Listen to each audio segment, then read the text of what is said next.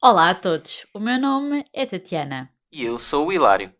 e estamos aqui para vos ajudar a aprender português. Semanalmente, publicamos conversas que temos sobre vários temas para ajudar a melhorar o teu português. Podes encontrar a transcrição de todas as nossas conversas no Patreon, bem como vários exercícios e conteúdos extra.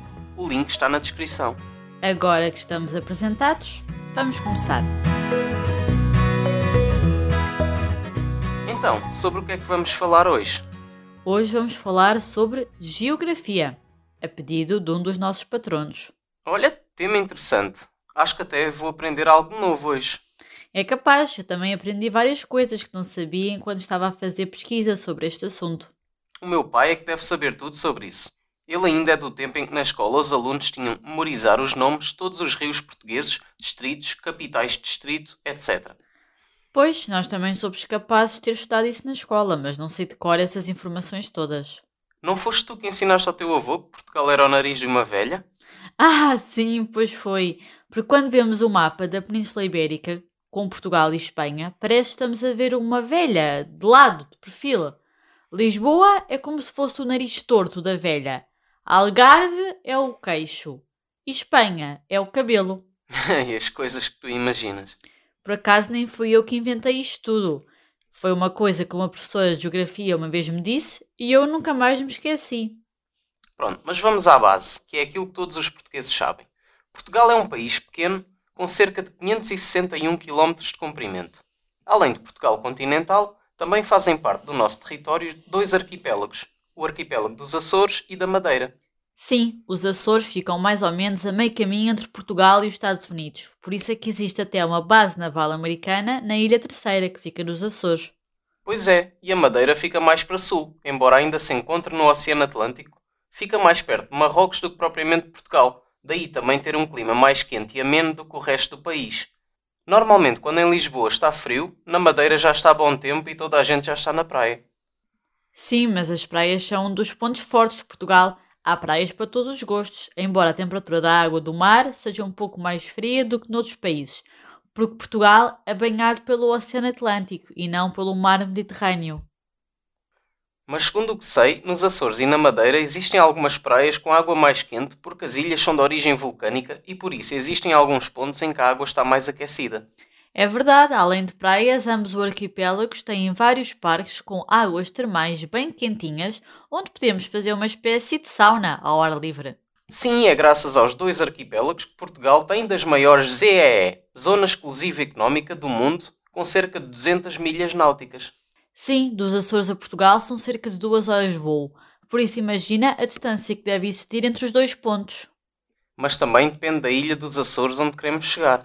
Verdade, os Açores têm nove ilhas, umas estão mais perto de Portugal do que outras. E é também na ilha dos Açores, mais especificamente na Ilha do Pico, que se encontra a montanha mais alta de Portugal, a Montanha do Pico, com 2.351 metros de altitude.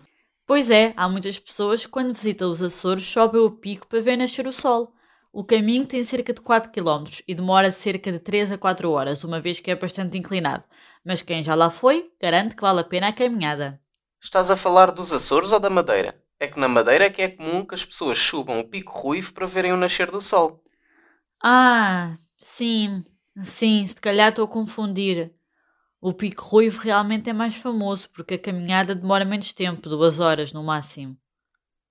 Sim, e se para subir a Ilha do Pico são precisas 8 horas, 4 horas de ida e 4 horas de volta, só os verdadeiros amantes da natureza é que se vão dar a esse trabalho. Hum, sim, és capaz de ter razão. A Madeira costuma receber mais turistas porque tem um clima mais agradável, já os Açores podem ter quatro estações num só dia, por isso deve ser difícil fazer uma caminhada de 8 horas no mesmo dia. É verdade, mas também podes subir uma montanha de carro em Portugal continental. O ponto mais alto no continente é a Serra da Estrela, com quase 2 mil metros de altitude. Normalmente é o destino dos portugueses no inverno que querem ver neve, uma vez que em muitas regiões de Portugal raramente neva. Eu só fui à Serra da Estrela uma vez, mas não acho que Portugal seja um bom destino de inverno. O país é mais famoso pelo clima ameno durante grande parte do ano. Ou não tivesse Portugal mais de 800 km de praia. Sim, o Algarve é o destino do verão mais popular em Portugal, sobretudo para os turistas ingleses que têm até casas de verão na região e que depois de reformados chegam a mudar-se para Portugal. Sim, o custo de vida também é mais barato do que em Inglaterra, por isso é uma opção popular entre a população inglesa mais velha. Mas para quem não gosta de ir só para os destinos turísticos e quer conhecer verdadeiramente Portugal, pode sempre percorrer a Estrada Nacional 2. Ah, pois é, excelente ideia. A Estrada Nacional 2 percorre o país de norte a sul, de Chaves a Faro, com uma extensão de 739 km. E agora, muito importante, pelo meio de Portugal. Ou seja, passa pelas cidades e aldeias do interior do país, o que é uma diferença gigante com o litoral de Portugal, que recebe tipicamente mais turistas. Pois, e também é uma forma de conhecer os contrastes do nosso país. O Alentejo mais quente e seco e plano, e o Norte mais montanhoso e úmido.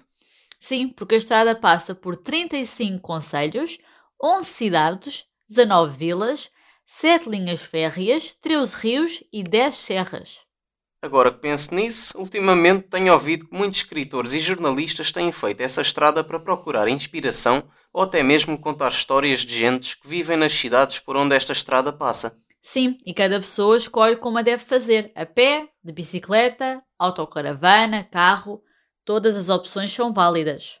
Só é pena é ser uma estrada nacional. Essa estrada só tem uma faixa e se apanhas alguma rolha no caminho, ou seja, um carro que anda mais devagar, é difícil ultrapassar. Tens que ir atrás dele.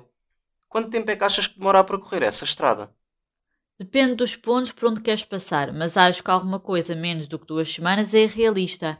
Afinal, são mais de 700 km e 30 conselhos, sem contar que um dia é a viagem de Lisboa, por exemplo, ao ponto de início de viagem, Faro ou Chaves e depois outro dia é para voltar. Só aí são dois dias pelo menos. Eu não gosto de fazer viagens com pressa e a correr, por isso acho que o ideal devem ser uns 20 dias, mas em duas semanas também deve ser possível. Bom plano.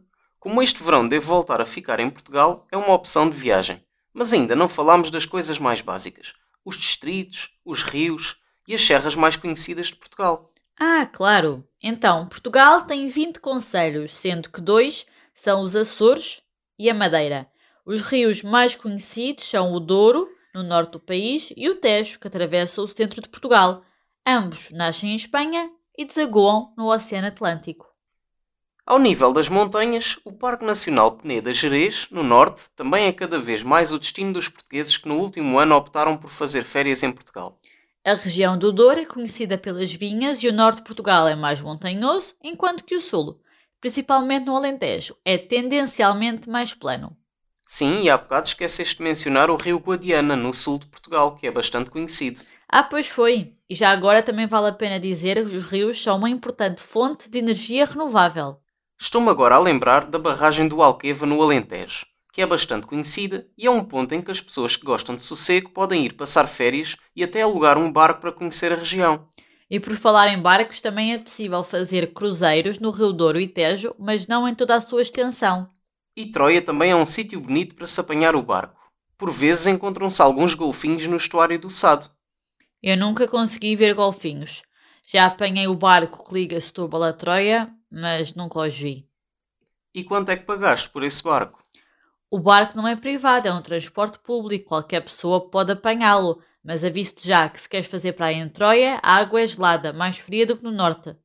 Pois, lá nessa zona é, e até na Arrábida em que a água é sempre mais gelada.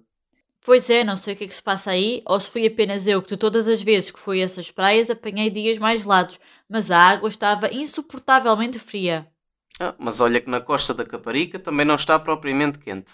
Pois não, mas não está tão fria como nesses sítios. Depois de ter experimentado a água do Algarve, é que me apercebi de como a água nos outros sítios é realmente gelada, fogo.